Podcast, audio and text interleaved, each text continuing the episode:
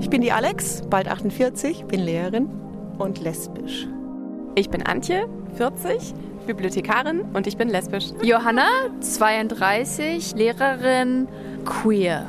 Ich bin Anita, 42, Lehrerin und lesbisch. Ich bin Carmen, 47 Jahre, Psychologin und lesbisch. Ich bin Kaju, 18 Jahre alt, Studentin und asexuell. Ich bin Bernie, 25 Jahre alt, angehender Lehrer und verliebe mich in Männer. Queer ist Near, der Podcast für alle queeren Menschen und die, die es noch werden wollen. Und für alle Menschen, die wie wir in einer offenen Gesellschaft leben möchten. Hallo bei Queers Near. Schön, dass ihr alle wieder eingeschaltet habt. Ich freue mich heute ganz besonders auf Jana und auf ihre Geschichte. Jana, stell dich doch ganz kurz in üblicher Weise vor. Ja, hallo, ich bin Diana, ich bin 36 Jahre alt, Psychotherapeutin und lesbisch. Hallo Jana. Danke, dass du dir Zeit genommen hast und danke auch, dass du den Mut aufgebracht hast und gesagt hast, ja, ich will meine Geschichte teilen, weil ich glaube, dass sie anderen helfen kann. Ähm, wie immer würde ich einfach im Fragerad drehen, damit wir uns direkt rein katapultieren in dein Leben. Bist du bereit? Ja. Okay.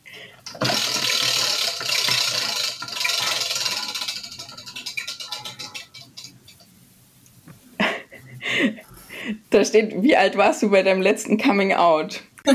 Letztes Coming Out. Ähm, ja, also es gibt ja immer mal wieder Coming Outs. Ich glaube, bei meinen ehemaligen Nachbarn vor etwa zwei Wochen habe ich mich das letzte Mal so richtig geoutet. okay, okay, spannend. Ähm, das heißt, du bist neu wohin gezogen oder du hattest das Gefühl, so jetzt ist mal an der Zeit? Nein, also ähm, wir sind da eben weggezogen vor ein paar Jahren und die wussten eben noch nicht, dass ich jetzt mit einer Frau zusammen bin und deswegen würde ich sagen, das war das letzte Outing. Ah, okay, da bist du zurück in die alte Heimat sozusagen. Ja, genau, also wir besuchen ja. die manchmal noch, die waren so Ersatzgroßeltern für meine Kinder, genau. Okay. Und wie lief das ab? Spannend. ich war schon etwas aufgeregt, weil die ein bisschen älter sind und man weiß ja nie so genau, die sind ja eben doch anders aufgewachsen als wir und mhm. kannten mich eben nur verheiratet, also in dieser heteronormativen Welt und ähm, ja, kennen auch meinen Mann und meine Kinder natürlich. Aber ja, sie haben es äh, gut aufgenommen, aber gesagt, schön, ist doch toll, dass man das jetzt offen leben kann und wir freuen uns sehr und ja, einfach toll. das ist doch schön. Ja, perfekt.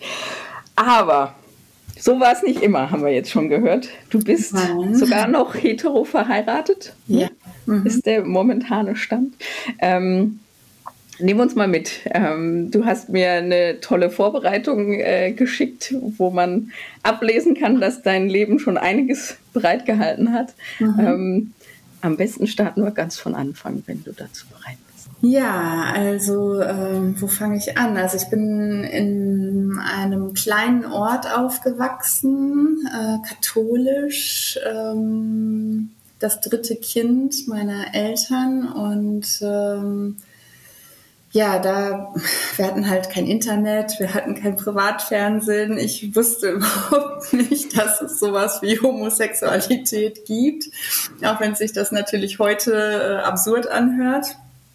Mm, und es war so, dass ich ja jetzt rückblickend schon sehr früh auch in Mädchen oder Frauen verliebt war. Also die allererste, an die ich mich erinnern kann, äh, war unsere Nachbarin äh, die war Studentin und wohnte eben da zur Miete und die hat mich immer verzaubert mit ihrer herzlichen Art, mit ihrem Lächeln und ich wollte immer wieder dahin und nochmal sie sehen und ja, ich war hin und weg. ja, aber ich hätte das jetzt damals nicht als verliebt bezeichnet, sondern ja, ich fand die halt einfach toll.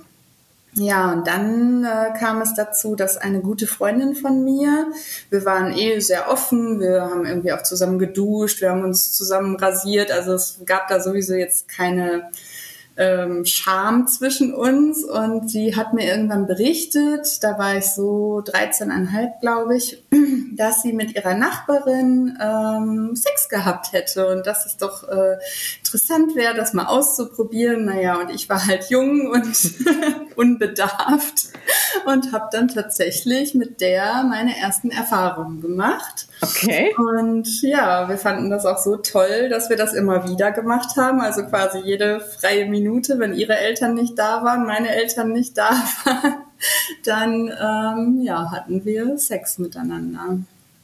Genau. Und ähm, ich weiß auch nicht, damals habe ich da gar nicht drüber nachgedacht, dass das jetzt irgendwie was Außergewöhnliches ist. Wir haben das halt einfach gemacht, so wie wir andere Dinge, Alkohol trinken oder so auch ausprobiert ja. haben. Und dann war es aber irgendwann so, dass sie ihren ersten Freund hatte, verliebt war und ähm, ja, dann habe ich gemerkt, irgendwie hat das für mich eine Bedeutung. Das lässt mich nicht kalt, das kann ich nicht vergessen. Obwohl ich würde sagen, ich war nicht verliebt in sie. Das war wirklich so rein experimentell. Und dann hatten wir eine dritte Freundin, der habe ich das dann erzählt. Und die hat mir das auch direkt geglaubt. War aber trotzdem überrascht, hatte auch noch nie davon gehört, wie zwei Mädchen miteinander Sex haben können. Also fand das, glaube ich, auch faszinierend und äh, hat dann aber die andere, mit der das eben war, darauf angesprochen und die hat dann gesagt, ähm, nee, das war so gar nicht, das hat sich Jana alles nur ausgedacht, äh, das stimmt überhaupt nicht und hat auch geweint und ein richtiges Drama daraus gemacht. Naja, und das war so meine erste Erfahrung mit einem Mädchen, die dann ja doch ziemlich enttäuschend war. Mhm. Ja, genau. Und dann ging es eigentlich so weiter, dass ich immer mal wieder verliebt war, ähm, meistens heimlich. Ähm, einmal habe ich es auch gestanden. Das war auch eine Freundin von mir, in die ich sehr verliebt war. Mit der war ich dann auch zwei Tage zusammen. Wir haben uns geküsst, Händchen gehalten, was man eben so in dem Alter normalerweise macht. Und ähm, die hat mir dann aber nach zwei Tagen gesagt, sie wäre doch hetero, sie würde gehen und ich hatte dann den ersten richtig großen Liebeskummer. Ach je, zwei Tagesbeziehung. da, musste ich, da musste ich schmunzeln, als ich das gelesen habe bei, bei deinem Skript. Da dachte ich, oh ja, genau. So war es früher. so war es früher, genau. Okay, aber es hat gereicht, um dein Herzchen zu brechen, sozusagen. Ja, genau. Mein Herz war gebrochen. Sie wollte nicht mit mir zusammen sein und ich hatte ja trotzdem weiterhin mit ihr zu tun. Ich bin mit ihr in eine Klasse gegangen und äh, sie war ja eigentlich eine gute Freundin von mir. Ja, aber das war halt nicht. Da musste ich irgendwie drüber hinwegkommen. Naja, und in und, so einem.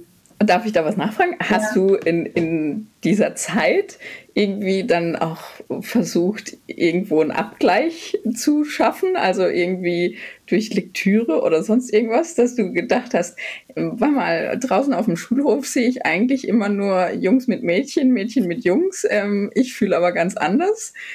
Oder wie müssen wir uns das vorstellen? Naja, das war ja irgendwann in den 90ern. Meine Familie war jetzt auch nicht so sehr modern. Also wir hatten kein Internet äh, und das Internet war ja auch noch nicht so, wie wir das Internet heute kennen. Und, es dauerte ähm, ewig alles. Ja, es dauerte ewig und es hatte ja auch gar nicht so viel Inhalt. Ja, ja, ja. Und außerdem hatte ich ja auch keinen Namen dafür. Also ich kannte lesbisch, bisexuell, ich kannte das einfach gar nicht. Mhm. Und ähm, äh, diese Norm, die war einfach gesetzt. Also ich hab, ich kam mir vor wie die einzig Verrückte, äh, die irgendwie mal was mit dem gleichen Geschlecht hat. Mhm. Ähm, ich wusste nur, dass weiß ich nicht, mein Vater zum Beispiel mal gesagt hat, ja, der und der, der ist schwul, äh, aber trotzdem ganz nett. Äh, so war halt so die Sache, wie man über Homosexuelle gesprochen hat, meistens hinter der vorgehaltenen Hand und ich kannte keine Lesben. Ich wusste nicht, dass man mit einer Frau zusammen sein kann, heiraten kann, eine Familie gründen. Das kannte ich einfach nicht. War damals ja auch noch alles nicht so einfach, ja. Ja, ja, ja. eben, ja, ja, genau, auch gesetzlich ja auch noch ja, gar nicht genau. wirklich erlaubt. Naja, und dann, ähm, ja, bin ich halt sozusagen den üblichen Weg gegangen. Ich sag mal so, Aufmerksamkeit von Jungs war halt leicht verfügbar. Ähm, dann war ich mit ein paar Jungs zusammen und habe da auch meine Erfahrungen gemacht und auch nicht unbedingt schlechter. Also von den Mädels bin ich ja dann leider auch eher abserviert worden.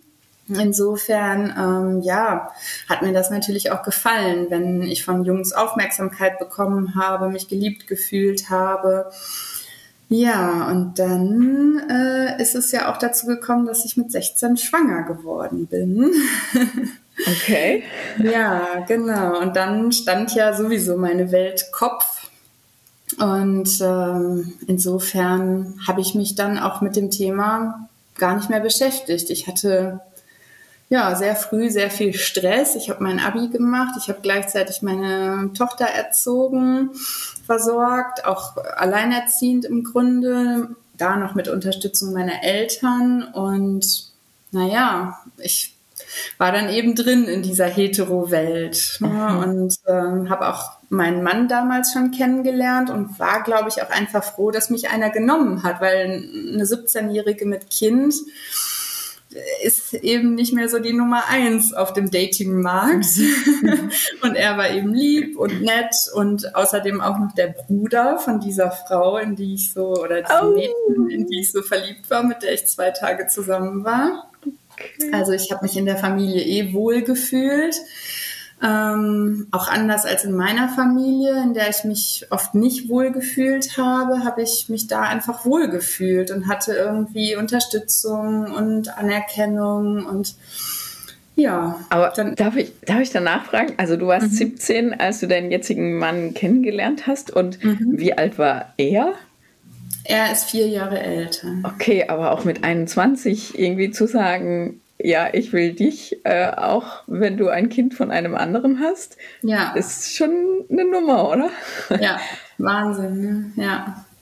Auf jeden Fall, ja, das stimmt. Und das, klar, hat mich natürlich auch beeindruckt und er ist klug und äh, er ist unterhaltsam. Also ähm, das war irgendwie schon was, was mir gefallen hat.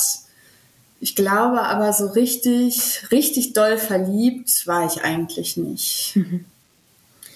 Und naja, aber ich war dann auch so, also mir wurde, oder ich denke, das geht auch vielen jungen Müttern so, oft prophezeit, dein Leben ist jetzt vorbei, du hast dein Leben versaut, was soll aus dir noch werden? Du schaffst doch deine Schule jetzt nicht. Und ich war dann auch in so einem Modus, dass ich dachte, so, jetzt muss ich es aber allen zeigen und ich muss mein Leben irgendwie in den Griff bekommen. Ähm, mit Kind, für das Kind äh, da sein, irgendwie eine gute Zukunft schaffen. Und dann habe ich mich ehrlich gesagt sehr in Arbeit gestürzt. Also mhm. ich habe dann Einser-Abi gemacht und nebenbei gearbeitet und das Kind versorgt. Ich habe dann sofort ein Studium angefangen, bin dann also mit meinem späteren Mann und dem Kind äh, in eine größere Stadt auch gezogen und habe dann studiert plus Nebenjob, ähm, auch einen Einserabschluss im Studium gemacht. Also ich habe wirklich immer hart gearbeitet, was im Nachhinein letztendlich auch eine Funktion hatte, mhm. nämlich all das auch zu vergessen, ne? mich irgendwie zuzudröhnen mit Arbeit, so wie andere vielleicht Drogen nehmen oder Alkohol trinken. Naja, und, und, und auch ein bisschen der Gesellschaft zu zeigen, äh, euch zeige ich es, oder? Also, ja, auch den anderen zu zeigen, dass mein Leben eben nicht vorbei ist, ja, ne? dass ja. ich es trotz Kind schaffen kann, dass ich im Grunde kein Loser bin. Ja. ja. Und das Kind war auch nie irgendwie Debatte. Also du warst schwanger und äh, für dich war klar, ähm, ja, das will ich auch haben. Für mich war das sofort klar. Also ich war, glaube ich, in der achten Woche, als das festgestellt wurde. Und ich habe dieses kleine Würmchen, was sich ja auch schon bewegt hat, dessen Herz schon schlug, auf diesem Monitor bei meiner Frauenärztin gesehen. Und ich war einfach schockverliebt und wusste, dass kann ich überhaupt nicht, das abtreiben zu lassen. Mhm. Und naja, gegen alle Widerstände. Also alle meine Freunde haben gesagt, nein, mach das nicht, das, das wird nichts, das wird schlimm. Und meine Eltern sowieso, mein Vater hat drei Monate nicht mit mir gesprochen. Also ähm, eigentlich waren alle dagegen und erschrocken. Und ich habe aber gesagt, nein, ich kann das nicht, ich will das so. Und ähm, ja, habe das durchgezogen. Krass, Respekt. Ja. Okay. Dann, genau. wächst, dann wächst deine Tochter ähm, heran, du gehst deinen Weg und zeigst allen so ein bisschen den Mittelfinger, weil du es doch packst, ähm, aber gehst auch über deine Grenzen, höre ich da so ein bisschen raus. Ähm, ja, massiv. Ja. Also ohne Rücksicht auf Verluste. Also ich würde sagen, ich habe mich überhaupt nicht mehr gespürt, meine Gefühle nicht mehr gespürt. Ich habe über nichts nachgedacht. Ich habe immer nur nach vorne geguckt. Ich bin 6 Uhr aufgestanden und 23 Uhr ins Bett gegangen und in der Zeit habe ich vielleicht mal fünf Minuten gesessen. Also ich habe wirklich immer gearbeitet, versucht irgendwie durchzuhalten und ähm, ja, das war natürlich rückblickend überhaupt gar nicht gut, aber in dem Augenblick habe ich mich sogar gar nicht so schlecht damit gefühlt. Mhm. Ich hatte das Gefühl, ich schaffe eben doch was. Mm, und ich habe eigentlich auch nicht so eine Mentalität, dass ich so, du sagtest gerade mit dem Mittelfinger, ich zeige es euch allen. Es war eher, dass ich dachte, ich muss ein Defizit ausgleichen. Also okay. ich habe irgendwie durch das Kind sozusagen ein Handicap, was andere nicht haben. Und ich bin irgendwie weniger wert und ich muss mir verdienen, respektiert zu werden. Und auch eigentlich eine krasse Nummer, was für ein Bild wir so von jungen Müttern haben. Gell? Ja, ja. Ich meine, klar, manche bestätigen das auch. Das kann ja auch sein. Es ist ja auch super schwer. Ja. Äh, ich meine, ich bin natürlich auch irgendwie in einem Umfeld aufgewachsen, was Bildung gefördert hat. Wenn ich so nicht aufgewachsen wäre, hätte ich das vielleicht auch nicht so geschafft. Mm, aber ja, es war schon so, dass ich auch viel Mobbing ausgesetzt war, dass sich andere eben über mich lustig gemacht haben, dass ich so doof sein kann, mit 16 schwanger zu werden. Dann mhm ja, habe ich mich entsprechend schlecht gefühlt und dachte, ich muss das wieder ausgleichen. Naja, und wir waren ja dann eben in eine größere Stadt gezogen, in der wir auch heute noch wohnen. Ja, und nach und nach im Studium war es schon so, dass ich so dachte, pff, ja krass, hier gibt es irgendwie Lesben. hier, hier leben irgendwie Frauen mit Frauen zusammen. Und das ist mir wirklich so wie Schuppen von den Augen gefallen, dass ich, dass mich so eine ganz neue Welt im Grunde äh, getroffen Getappt. hat. Ja. Und habe aber irgendwie immer gedacht, du kannst das nicht leben. Du bist hier irgendwie in deinem Leben, du kannst da nicht mehr raus. Ähm, ich glaube, ich bin halt einfach auch ein sehr verantwortungsvoller Mensch. Ähm, und ja, ich dachte, ich muss das jetzt durchziehen. Zumal ich ja dann im Grundstudium, also im vierten Semester, meine zweite Tochter bekommen habe. Mm, dann auch geheiratet habe 2011 und ähm, ja, die Kinder haben mir natürlich auch Freude gemacht. Ich war auch einfach erfüllt. Ne? Arbeit, viele Erfolge, die Kinder.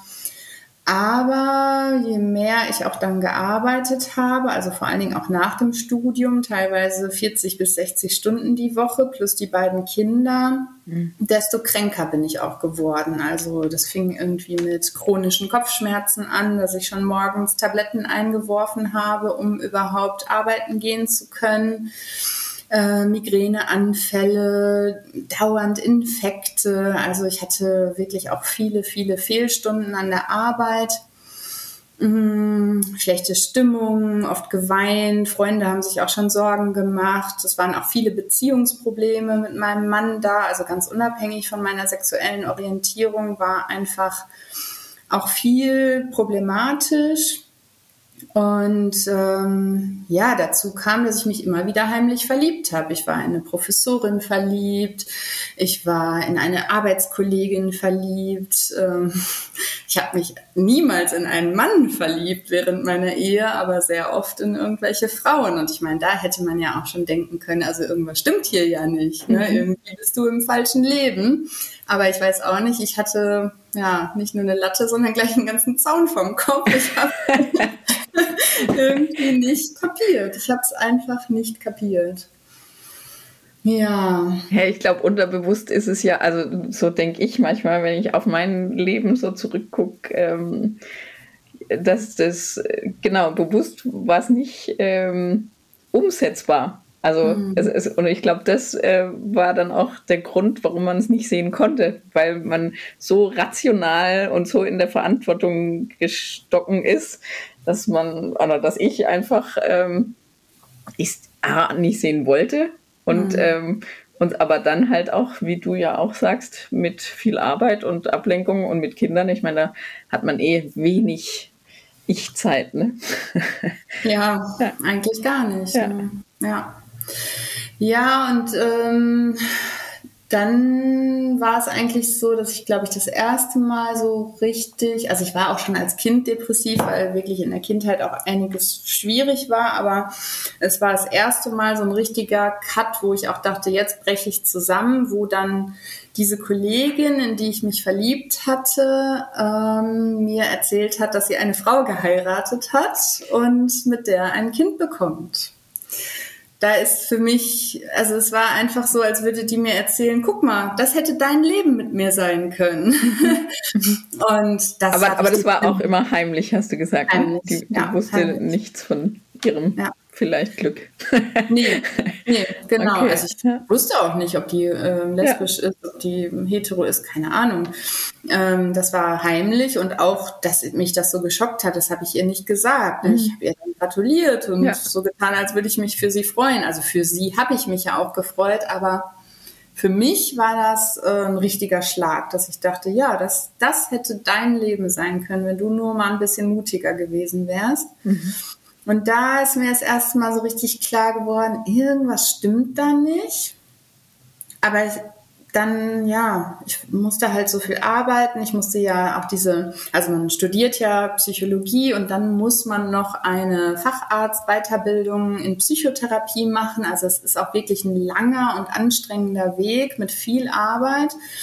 Und da steckte ich eben schon in dieser Therapeutin-Ausbildung und hatte überhaupt keinen Kopf, da länger drüber nachzudenken.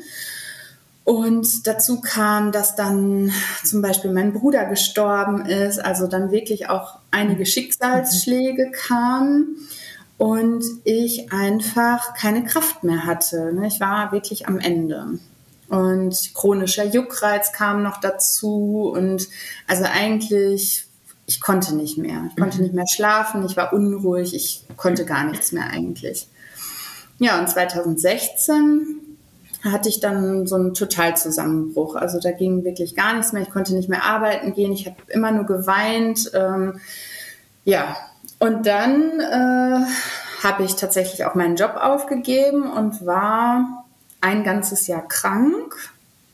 Hm, habe eine Psychotherapie angefangen ja, nur da ging es irgendwie immer um meine Kindheit und meine Schicksalsschläge und ja, ich meine, dass ich irgendwie bi war, mindestens, das war ja sowieso irgendwie klar, das wusste sogar auch mein Mann.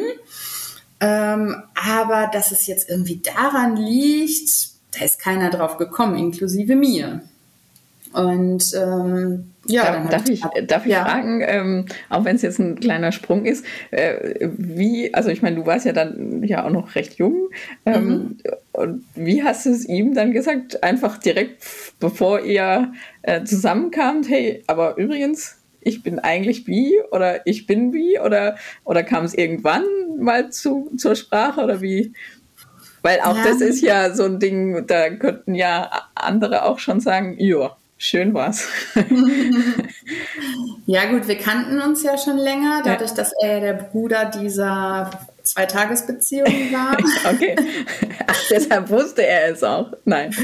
Oder nee, das war ja auch heimlich. Ah, okay. das war heimlich, aber ich habe ihm dann, als wir uns dann quasi näher kennengelernt haben, habe ich ihm davon erzählt, aber ich kann mich auch nicht mehr genau dran erinnern war wohl irgendwie so, dass ich gesagt habe, ja, übrigens, ich stehe nicht nur auf Jungs, ich stehe auch auf Mädchen und ich will, dass du das weißt. Und da hat er auch noch gesagt, ja, ist okay, aber mit einer Frau was haben ist für mich auch Fremdgehen. Also das geht für ihn auch nicht. Also es war mir auch immer klar, wenn ich mit ihm zusammen bin, kann ich jetzt nicht irgendwie noch eine Freundin haben oder Sex mit einer Frau haben.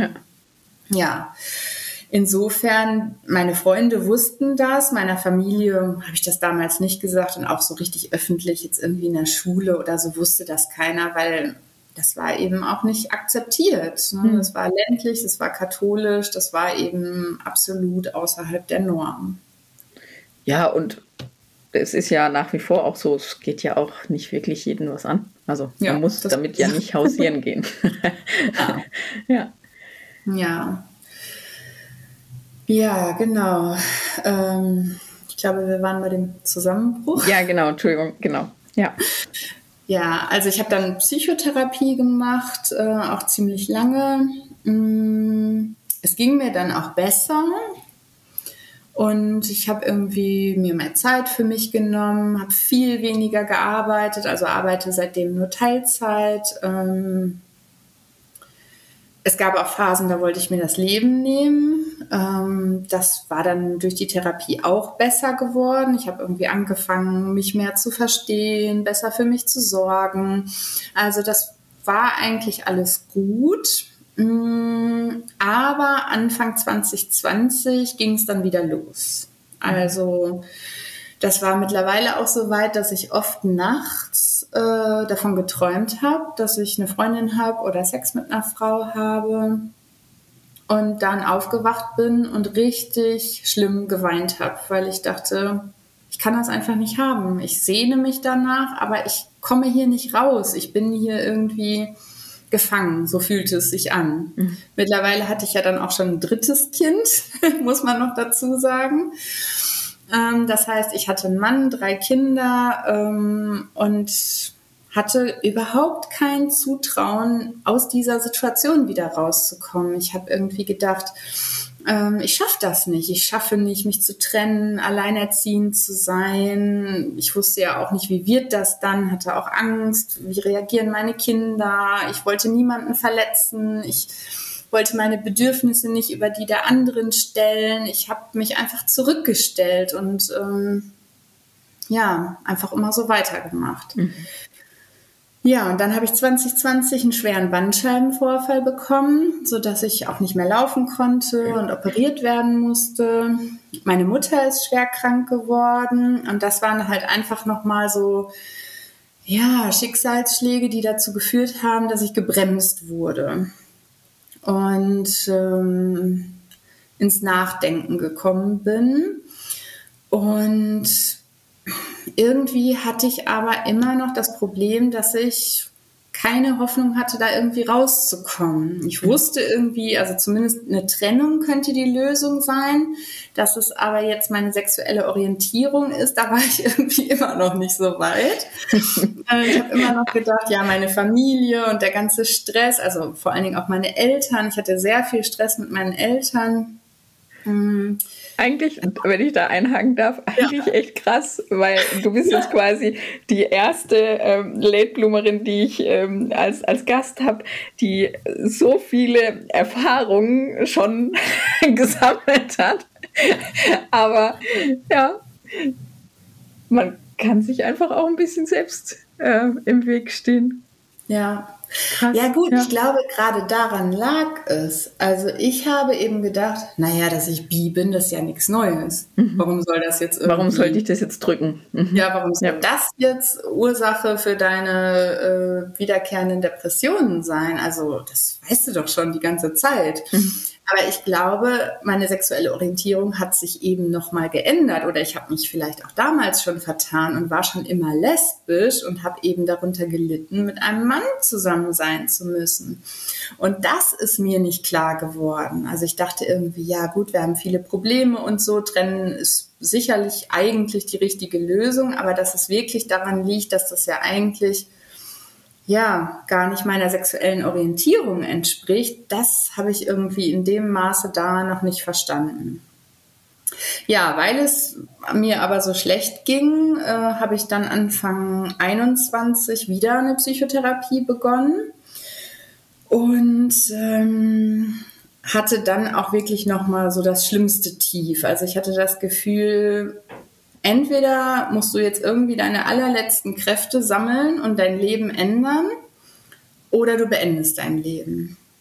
Also da gab es wirklich einige Wochen, wo ich genau zwischen diesen beiden hergependelt bin, zwischen ich nehme mir mein Leben oder ich nehme mir mein Leben und mache was da draus. Mhm. Aber wenn man schon so geschwächt ist und schlapp ist und erschöpft ist und sich nichts zutraut. Ich habe auch immer gedacht, ich bin so ein hässliches Entlein, ähm, das eh keiner haben möchte. Und mein Körper ist von drei Kindern geschunden. Wer, wer will mich noch so? Ne? Darf ich kurz sagen vor, vor mir? Also wir gucken uns nur im Computer an, aber da sitzt eine bildhübsche Frau. Ähm, krass. Ich kann nur sagen, krass. ja. Ja, das ist eben das Wesen der Depression, dass man ja. total verzerrtes Denken hat. Also das entspricht überhaupt nicht der Realität. Aber in dem Augenblick denkt man eben so, es gibt nur diesen schwarzen Tunnel und man kann nichts anderes denken. Und ähm, ich hatte aber eine sehr, sehr kluge Psychotherapeutin, die dann irgendwann gesagt hat, also irgendwie sind wir auf dem falschen Dampfer. Das kann es nicht sein. Und ähm, gibt es denn noch irgendwas, äh, was dich falsch fühlen lässt in deinem Leben? Ja, und dann habe ich ihr das erzählt von den Träumen, dass ich eben auch schon oft in Frauen verliebt war. Und die hat fast ein Fest gefeiert. Die hat gesagt, ach wie toll, dass Sie mir das gesagt haben. Äh, das ist es, das ist es. Es gibt kein richtiges Leben im Falschen. Also die ist dann direkt auf diesen Zug aufgesprungen und ich habe noch gedacht, oh Gott, jetzt schießt die dich da, sich darauf ein, das ist es doch gar nicht. Ja, und dann hat sie aber gesagt, ja, mh, mm, Sie können sich ja mal innerlich erlauben, sich damit zu beschäftigen. Ja, und dann bin ich eben auf Podcasts wie deinen gestoßen ähm, und habe die gesuchtet. Also jede freie Minute habe ich irgendwelche queeren Podcasts angehört und habe immer mehr gemerkt, wie ja ich mich damit identifiziere, wie wohl ich mich äh, da fühle und ähm, ja, dass das das Richtige ist, dass das eben das ist, was tatsächlich das erste Mal seit langem überhaupt wieder so positive Gefühle in mir aufkommen lässt, weil Depression ist ja wirklich das komplette Fehlen von Gefühlen und äh, plötzlich habe ich mich irgendwie wieder gespürt und gemerkt, das belebt mich. Also mhm. alleine dadurch, dass ich mich innerlich damit beschäftigt habe, äh, bin ich gesund geworden. Krass. ja. Wow. Ja. Und das war natürlich sehr beeindruckend, nachdem ich so viel versucht hatte, also die mittlerweile zweite Psychotherapie und Medikamente und Mutter-Kind-Kur und was ich nicht alles gemacht habe. Ähm, plötzlich ging es mir gut. Und dieses Gut, das hatte ich schon seit Jahren nicht gespürt oder vielleicht sogar noch nie gespürt. Und dazu, dazu kam, dass meine Mittlere sich als lesbisch geoutet hat. Okay. ja, und das war natürlich auch nochmal so ein Stein, der das auch mit ins Rollen gebracht hat, weil mir plötzlich klar geworden ist, dass die jetzt einfach so im Grunde in der großen, sehr toleranten Stadt das Leben leben kann und einfach sagen kann, so bin ich, ähm, was mir eben ja im Grunde verwehrt geblieben ist. Und das ist natürlich toll. Ich bin auch nicht ja. neidisch auf meine Tochter. Das soll genauso sein, wie es ist.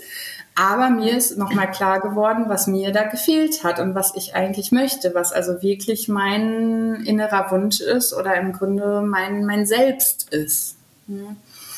Und ich meine, ich bin ja selber Psychotherapeutin, was auch immer zu vielen Selbstvorwürfen geführt hat, weil ich dachte, ja, du als Expertin, du musst es ja hinkriegen, warum bist du denn depressiv, warum hilft denn bei dir nichts dagegen, was machst du nur falsch, also wieder so Selbstvorwürfe. Aber ich habe auch wirklich unterschätzt, wie sehr sexuelle Orientierung auch mit der Identität zu tun hat. Also ich hatte plötzlich das Gefühl, ich habe mich selbst gefunden. Mhm. Ich kann endlich ich selbst sein. Und ich meine, nicht, dass ich vorher nicht auch schon, wer weiß, was ausprobiert hätte, um mich zu finden. genau. ja, Meditation. Ich meine, der Markt, der Psychomarkt ist ja groß. Ähm, alles Mögliche, ne? eben auch die langjährigen Therapien, aber nichts hat so nachhaltig geholfen, wie zumindest schon mal innerlich mir selbst einzugestehen, ja, ich bin lesbisch, so ist es halt. Ja, und ähm, das war sehr weltbewegend für meine kleine Welt. ich bin dann auch zu so einem Late Bloomers Treff hier in der Region gegangen und ich habe mich so normal gefühlt. Das war einfach äh, eine Offenbarung, da reinzukommen und zu denken, krass, die sind alle so wie ich. ja, das war einfach toll. Und das war, glaube ich, so der letzte ähm, Tropfen, den ich brauchte. Und ja, dann habe ich mich äh, von meinem Mann getrennt. Okay. Und das getan, wovor ich äh, Jahre oder Jahrzehnte lang so viel Angst hatte. Aber plötzlich hatte ich auch diese Energie, diese Kraft, die mir immer gefehlt hat, weil ich äh, ja so erschöpft war. Und mhm. ähm, ja, die hatte ich dann und es war natürlich schlimm. Also ich meine, wenn man sich nach 18 Jahren trennt, mehr als mein halbes Leben waren wir zusammen, wir haben beide geweint. Es war natürlich schlimm. Aber ich war mir auch ganz sicher, es ist trotzdem das Richtige. Ich kann einfach nicht mehr zurück. Ich bin jetzt diesen Schritt gegangen und es gibt kein Zurück mehr. Ich muss mich trennen. Mhm.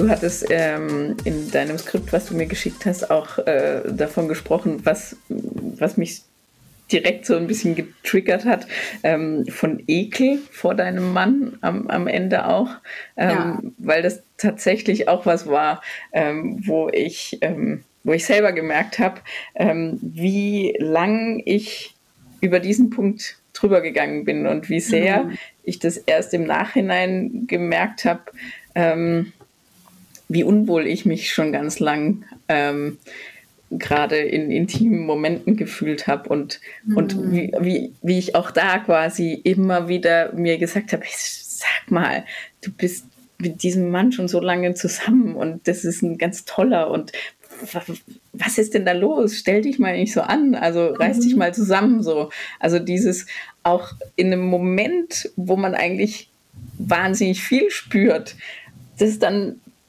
dass da die Kraft dieser Normen im Kopf da sind, die dich einfach wieder zurück in deine Reihe drücken. So, da gehörst du hin, da sollst du stehen bleiben. Ja, ja. Ja, es ist ja, glaube ich, auch schwer zu verstehen, was da mit einem passiert. Es ist ja jetzt nicht so, dass es irgendwie so Lämpchen gibt. So grün ist irgendwie lesbisch und gelb ist bi und rot ist hetero oder so. Also das ist ja auch ein ganz, ganz komplexer Prozess, ähm, den man da durchläuft. Und ja, es ist ja meistens so, wenn man selbst im Wald steht, dann sieht man halt den Wald vor lauter Bäumen nicht. Ja, ja, und, und trotzdem, also da, ähm, ich, ich merke schon, du, du bist eher ähm, die, ähm, die sanftere Natur. Ich bin dann echt so der Rebell, der irgendwie denkt, äh, ich, ich, also da denke ich echt, die, ich hasse die Gesellschaft, die mich zu dem damals gemacht hat. Mhm. Also so dieses, dass wir, also ganz bezaubernd, dass deine Tochter äh, quasi sich mal so beim im Vorbeigehen outen kann, ja. Und, ähm, und das ist schön, dass wir, da, das sind ja die Zeugnisse, dass wir äh, in Richtung eines Besseren streben. Aber das ist tatsächlich was, wo, wo ich immer wieder denke, ja, nicht, nicht ich war irgendwie verrückt, sondern die Gesellschaft hat mich quasi eines Besseren belehrt, was ich zu sein habe, was halt so überhaupt nicht stimmt. Und da denke ich immer, wie viel Leid und diese, diesen, diese Normen, diese, dieses starre Korsett, wie viel Leid das äh, in der Gesellschaft oder in der Welt auslöst, da kriege ich dann immer so einen leichten Hass. ja, auf jeden Fall. Klar, das stimmt. Und das ist ja auch nicht selbstverständlich. Also viele Länder, viele ähm, auch kleinere Gemeinden. Da gibt es natürlich auch immer noch ganz viel Jugendliche, die Probleme haben und sich nicht einfach so outen können. Ja. Und das, das ist auf jeden Fall so. Okay, zurück zu deiner Geschichte. Wir waren bei der Trennung und dass du gemerkt hast, auch wenn es schwer wird, das ist der richtige Weg. Ja, genau. Wo stehst du jetzt oder wie ging es weiter? ja, wie ging es weiter? Also ich hatte schon vorher mir auch ähm, Dating-Apps äh, installiert, weil ich einfach mal gucken wollte. Ich wollte mal schnuppern und wahrscheinlich auch irgendwie merken, komme ich an. Also jetzt traue ich mich schon und ähm, naja, wie gesagt, mein Selbstwert, was mein Aussehen angeht, war auch nicht so besonders groß und ähm, wollte das irgendwie wissen. Und ja, habe mich dann auch tatsächlich mit ein paar Frauen heimlich getroffen. Und dann war klar, es gibt irgendwie keine Alternative, es gibt kein Halten mehr.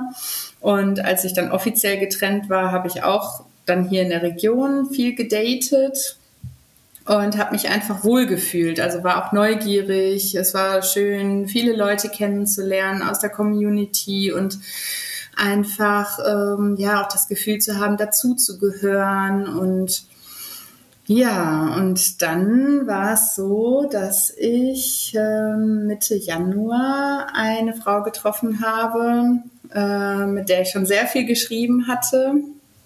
Und ja, die mir sehr gut gefallen hat. Leider war die relativ kurz erst getrennt von ihrer Ex und ich dachte, nee, die will mich sowieso nicht.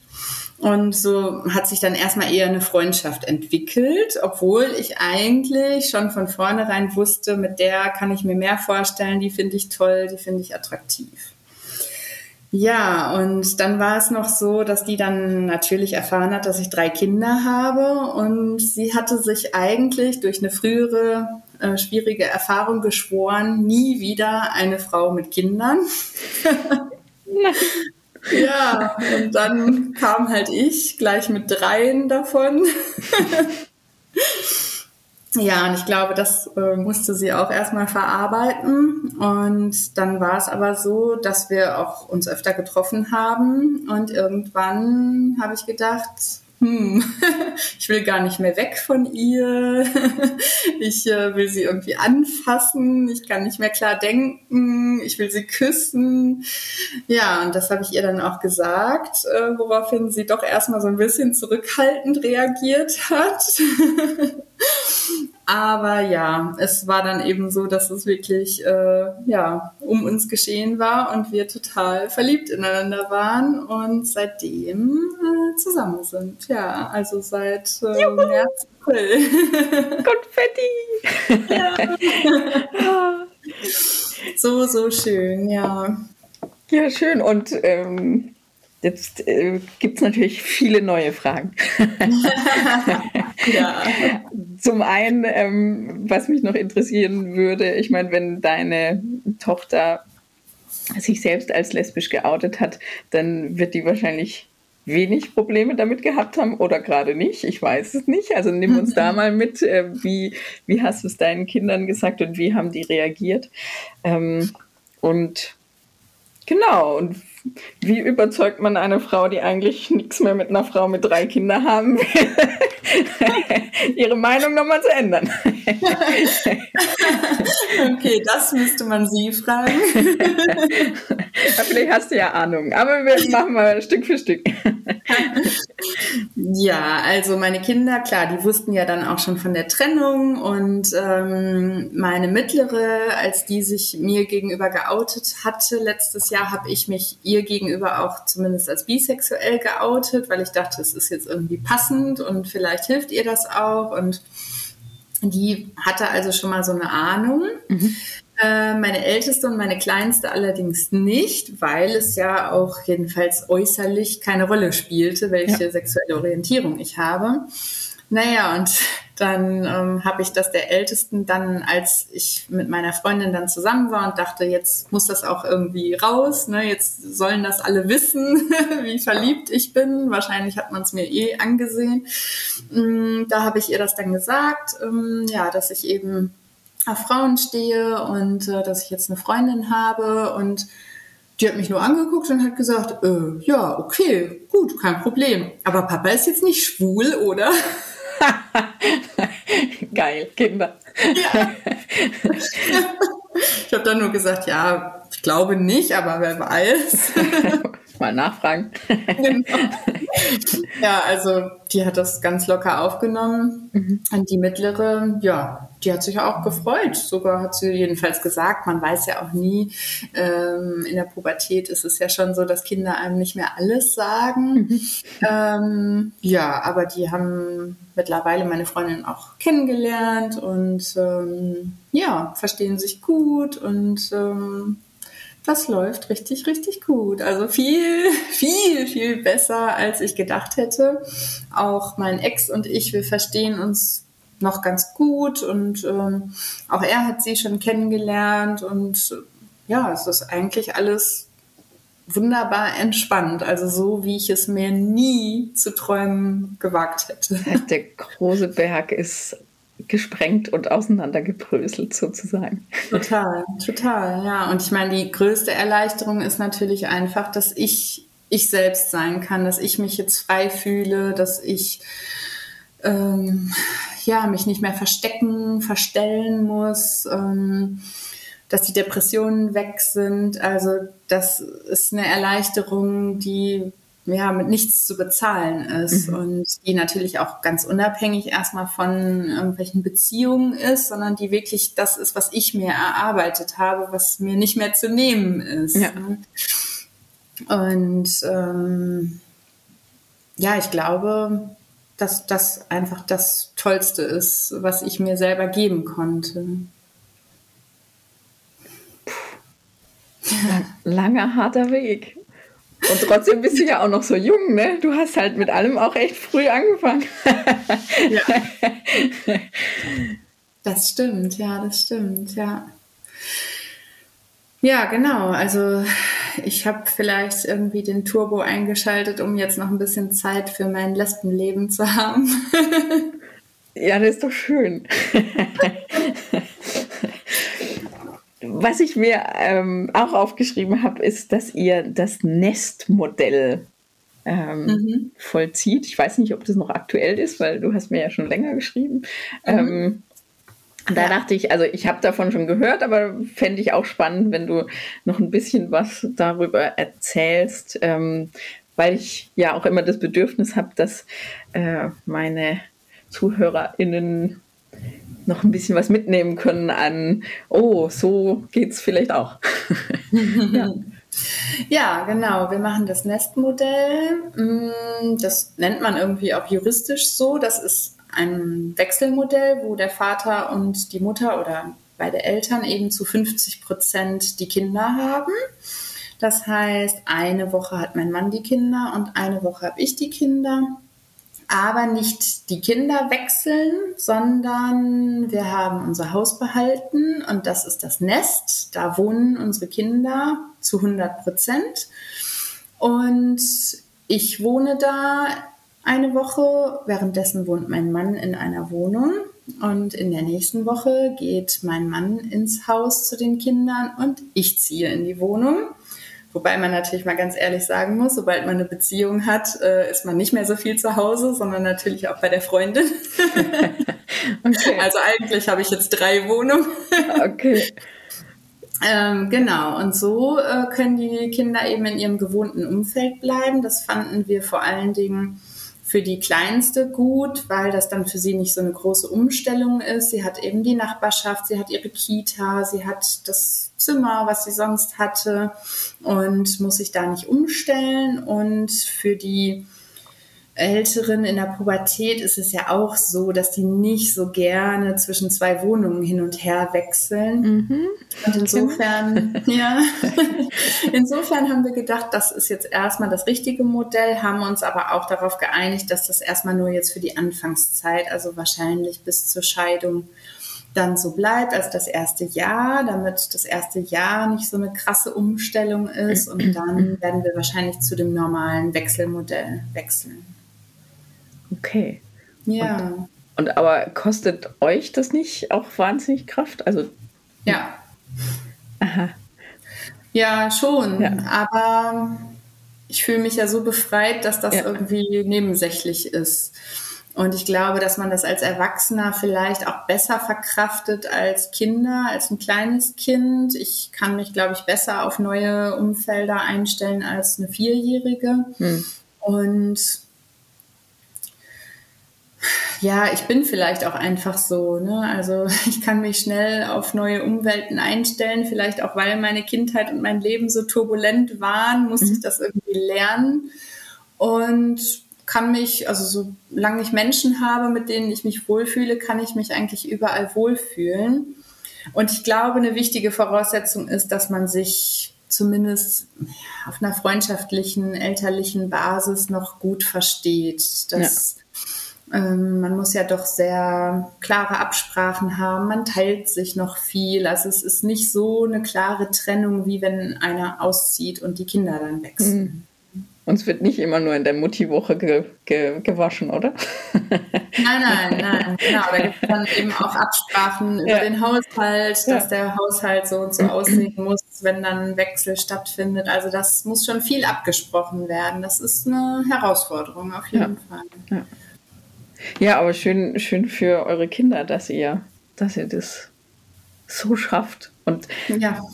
und auch, ja, also wenn du sagst, ähm, dass das jetzt mal das erste Jahr und so ist. Also ich bin ein großer Fan davon, dass man Dinge einfach ausprobiert und äh, also auch gerade was, was jetzt halt Patchwork angeht, ähm, mhm. weil es immer wieder Phasen kommt, äh, oder immer wieder Phasen kommen, wo es neue Schwierigkeiten gibt oder wo, wo was irgendwie wieder knirscht oder so.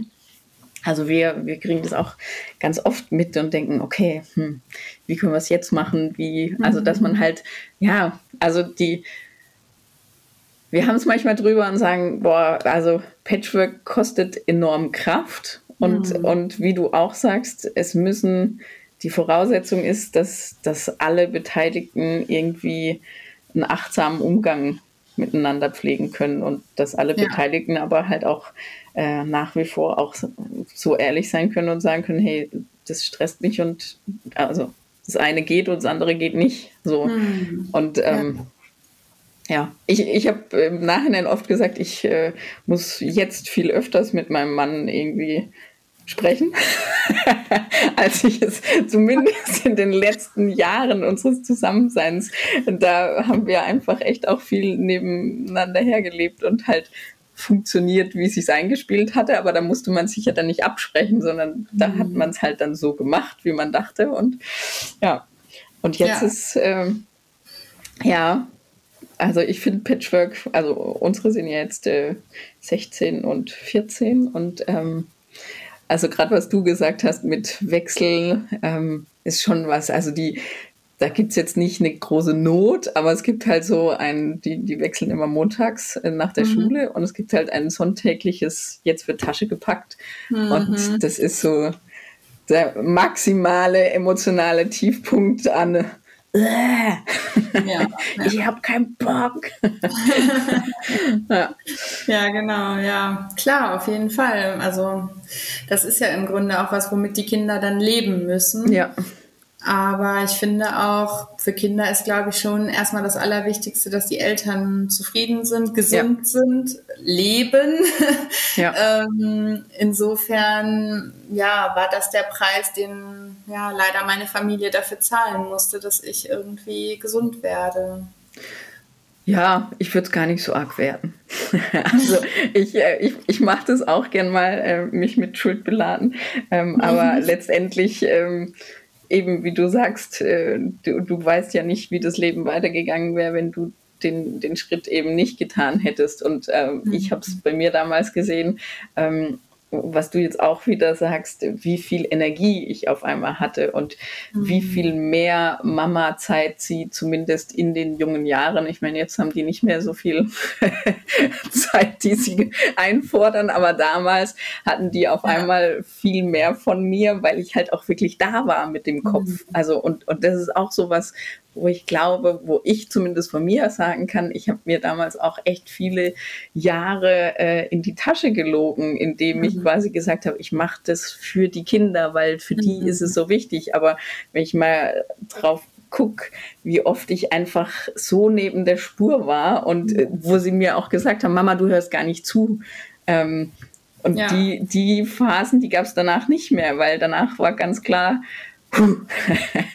also die ganze Energie, mein ganzes Absorbiertsein war einfach weg und der Schleier des ich, ich kann nicht fünf Minuten zuhören, ähm, war auch weg.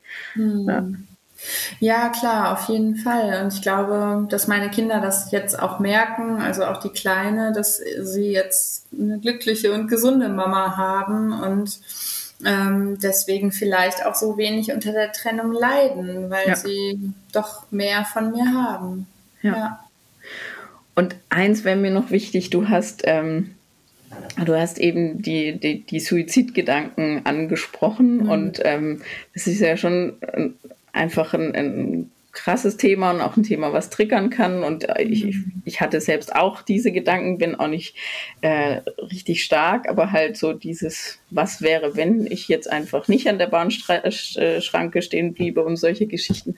Mhm. Ähm, ja, ähm, du bist du bist Therapeutin, vielleicht auch aus deiner äh, professionellen Sicht vielleicht noch mal ein zwei Worte an meine HörerInnen, die den die diese Gedanken eben auch kennen oder vielleicht auch gerade drin stecken.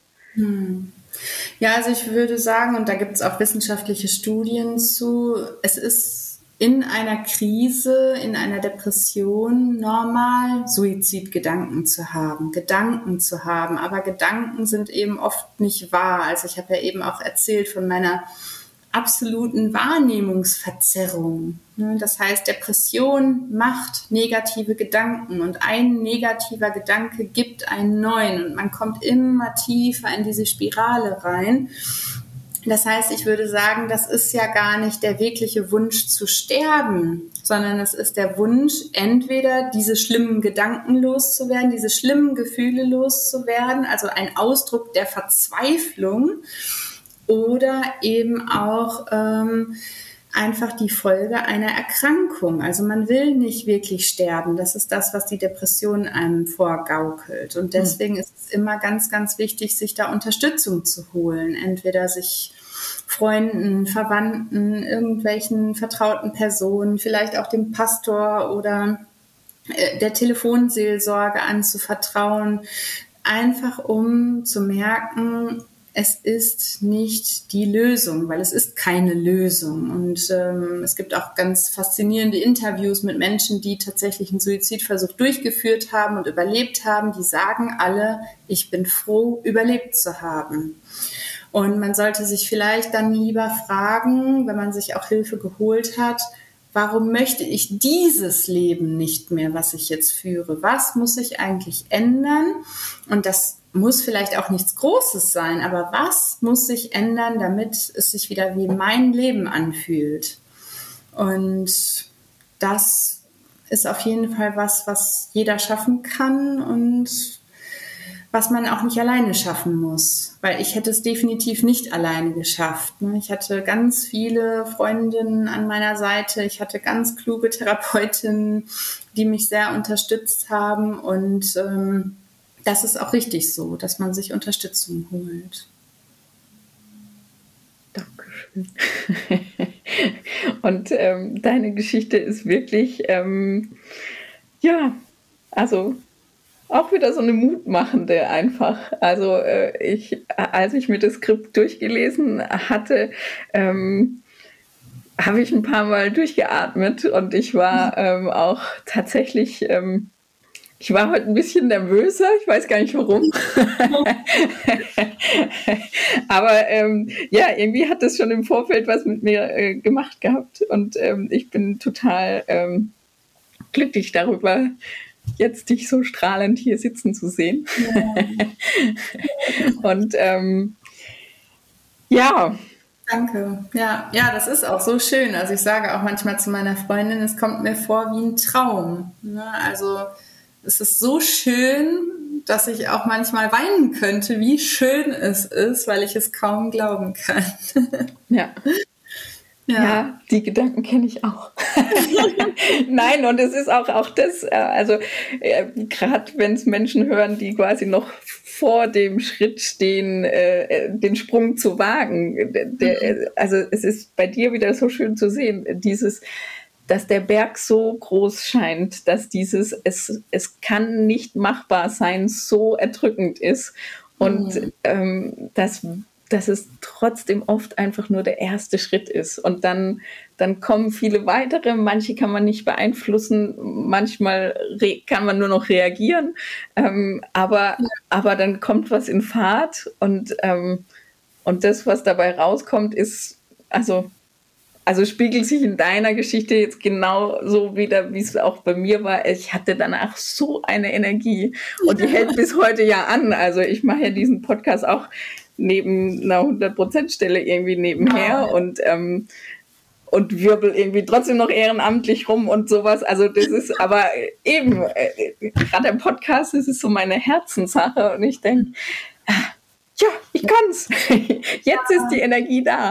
Und das ist auch so wichtig. Und wenn man Dinge macht, die einem wirklich am Herzen liegen, dann ist es ja auch gar nicht so anstrengend, wie wenn man eben Dinge tut, die eigentlich gar nicht das eigene sind. Ja. Insofern ganz toll, dass du das machst. Es war nicht Fishing for Compliment. nein, nein, nein, nein. Es sollte nur, es sollte nur Mut machen und äh, ja. Ich glaube, deine Episode hat wieder gezeigt, es ist machbar und ähm, es kommt ja, auch nicht immer. Es gibt nicht immer ein Happy End, aber ähm, es ja. gibt zumindest ähm, die Chance, ähm, dem Leben einen neuen Touch zu geben. Ja. ja. Naja gut, und wer hat schon ein Happy End, aber vielleicht sind es ja wenigstens fröhliche Häppchen und das ist ja auch schon mal gut. Eben, genau. Wir wollen ja auch noch gar nicht, dass es so, also, so schnell endet. genau. Ja. ja, schön. Jana, wenn dir noch was auf dem Herzen liegt, dann wäre jetzt der Moment. Ansonsten kann ich mich nur ganz herzlich bei dir bedanken. Ja, danke auch. Es war sehr schön mit dir. Ja, mit dir auch. Und ähm, ich hoffe, es macht äh, weiteren ZuhörerInnen Mut äh, zu sagen, ja, meine Geschichte ist auch noch eine, die habt ihr noch nicht gehört. äh, dann meldet euch, ähm, nehmt mit mir Kontakt auf im Abspann kommen alle Kontaktdaten. Wenn ich sie jetzt rüber haspel, dann ähm, mache ich eh wieder irgendeinen Fehler. Von daher hört es einfach bis zu Ende, nehmt Kontakt auf. Ich freue mich ähm, über jeden und jede, ähm, die mir schreiben. Ähm, ich lese immer alles gern. Im Moment kommt tatsächlich so viel, dass es manchmal ein bisschen länger dauert, bis ich zurückschreiben kann. Aber ähm, ich freue mich. Ja, nur los. okay, dann sage ich danke und bis bald. Ja, tschüss.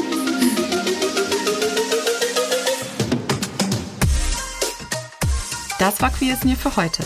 Wenn auch ihr eure Geschichten erzählen wollt, dann geht einfach auf die Website www.queer-is-near.com. Dort erfahrt ihr, wie ihr Kontakt zu Martina aufnehmen und wie ihr den Podcast unterstützen könnt.